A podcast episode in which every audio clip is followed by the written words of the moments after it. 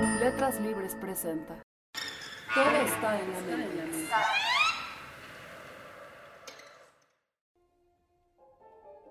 El trastorno obsesivo compulsivo es una enfermedad, quizás de las más conocidas este, por la población en general.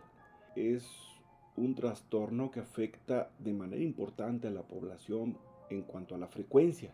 Como en la gran mayoría de los trastornos de ansiedad, es mucho más frecuente en las mujeres. Y si bien se dice que es a partir de los 20 años de edad que hay la mayor prevalencia o mayor frecuencia de arranque de enfermedad, es muy común también verlo que inicie desde la niñez. Esta es una enfermedad que es muy evidente. Es muy común que la persona se sienta muy apenada, muy avergonzada, se sienta estigmatizada, se sienta diferente, no puede ocultar sus síntomas esto mismo hace que pidan ayuda. ¿Quién era el que gritaba? Excelso varón, relajas tu noble vigor con ideas tan morbosas. Ve a buscar un poco de agua y limpia de tus manos tu sucio testimonio. ¿Por qué vienes con esos puñales? Su sitio está ahí. Llévalos y mancha de sangre a los criados dormidos. ¿Cuáles son los síntomas más los que caracterizan la enfermedad? Son dos síntomas, o las obsesiones o las compulsiones. Una obsesión puede ser un pensamiento, un impulso o una imagen que son no deseados, que son intrusivos, que al paciente mismo le parecen irracionales y que le causan una gran ansiedad porque son muy desagradables muy abrumadores. Cuando yo tengo esa obsesión, la única manera de quitarme yo esa angustia es a través de una compulsión. Es decir, primero está la obsesión y luego viene la compulsión. ¿Qué es la compulsión? Pues es el ritual, casi siempre conductual, es una conducta que nos va a servir para neutralizar la ansiedad que nos dio la obsesión. Aún queda una mancha. ¿Cuáles son las más comunes? Obsesiones. Bueno, la de contaminación, la de duda, la de preocupación por la salud, la de simetría, la de orden, las de impulsos agresivos y sexuales. Vamos a dar un ejemplo. Es muy común que la gente toque algo y sienta que ya se contaminó y que le va a hacer muchísimo daño y que lo va a llevar probablemente hasta la muerte. Entonces, eso hace que la persona se angustie muchísimo. Y entonces esto lo lleva a la compulsión. Si la obsesión es de contaminación, la compulsión va a ser la de lavado. Entonces son estas personas que se meten al baño y se lavan las manos una vez, pero entonces se secan y entonces les entra otra vez la obsesión de que esa toalla con la que se secaron también está contaminada y tienen que volverse a lavar. Y así pueden pasarse dos horas, tres horas en el baño lavándose Incluso hay personas que llegan a sangrar sus manos de esta compulsión del lavado. Fuera, maldita mancha. Fuera. La una, las dos. Es el momento de hacerlo. El infierno es sombrío. ¿Cómo, mi señor? ¿Un soldado y con miedo? ¿Por qué temer que se conozca si nadie nos puede pedir cuentas? ¿Quién iba a pensar que el viejo tendría tanta sangre?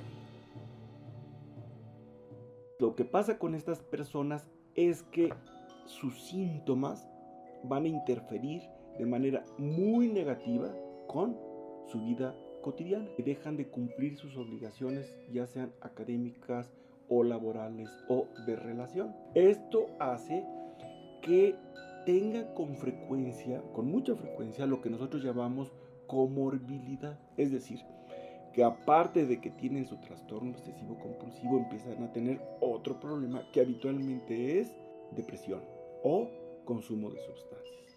Entonces ya tenemos gente joven con síntomas, con su vida muy afectada y ya no solo con una enfermedad, sino con dos. Es muy común que tengan muchos sentimientos de culpa de que están haciendo las cosas mal, y es muy común que su autoestima esté muy abajo. El varón de Five tenía esposa. ¿Dónde está ahora? Ah, ¿Nunca tendré limpias estas manos? Ya basta, mi señor, ya basta. Lo estropeas todo con tu pánico. El tratamiento se está basado esencialmente en medicamentos. Son medicamentos antidepresivos. Se ha visto que los antidepresivos tienen también un particular efecto antiansiedad. Y al disminuir la ansiedad de estas personas, disminuimos tanto la presencia y frecuencia de las obsesiones como de las compulsiones. Otra herramienta muy, muy adecuada para este tipo de pacientes es la terapia cognitivo-conductual. Y aquí lo más importante es enseñar al paciente que aunque se presenten estas ideas, estos pensamientos, estas imágenes, lo primero que tiene que hacer es entender y aceptar que forman parte de su realidad, ¿sí? Y que no tiene por qué desestructurarse, desorganizarse y angustiarse en la medida que lo ha venido haciendo.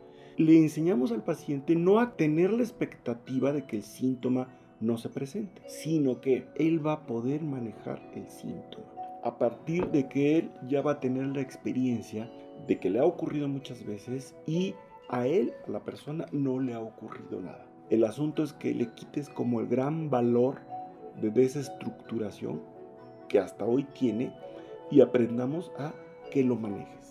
Se llama frenar o parada de pensamiento, ¿sí? así se llama técnicamente. A parar el pensamiento. Y a partir de eso el paciente empieza a sentir mejoría, a sentirse con más control sobre sí mismo y el síntoma tiende a hacerse cada vez menos frecuente y menos intenso. Entonces, cuando mezclamos una terapia cognitivo-conductual con un tratamiento farmacológico, el pronóstico de estos pacientes mejora muchísimo. Aún queda olor a sangre. Todos los perfumes de Arabia no darán fragancia a esta mano mía.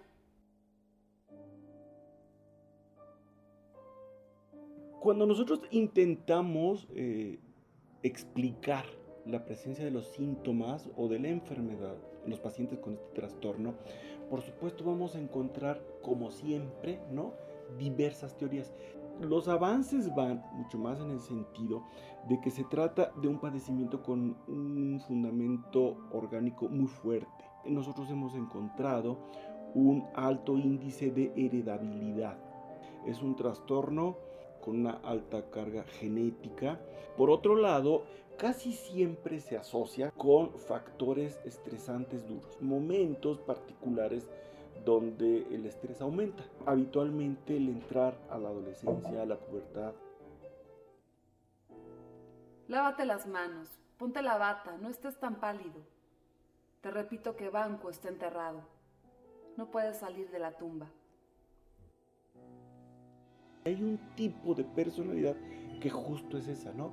Una personalidad muy obsesiva, pero ya no como un trastorno obsesivo con presencia de obsesiones y compulsiones, sino como una manera de ser muy controladoras, muy ordenadas, muy puntuales. Trastorno obsesivo compulsivo ya tengo síntomas, sí son muy distintos. El trastorno obsesivo compulsivo es una enfermedad y la personalidad obsesiva, pues bueno, es una manera de ser. Acuéstate. Te están llamando a la puerta. Ven, ven. Ven, dame la mano. Lo hecho no se puede deshacer. Acuéstate. Acuéstate. Acuéstate.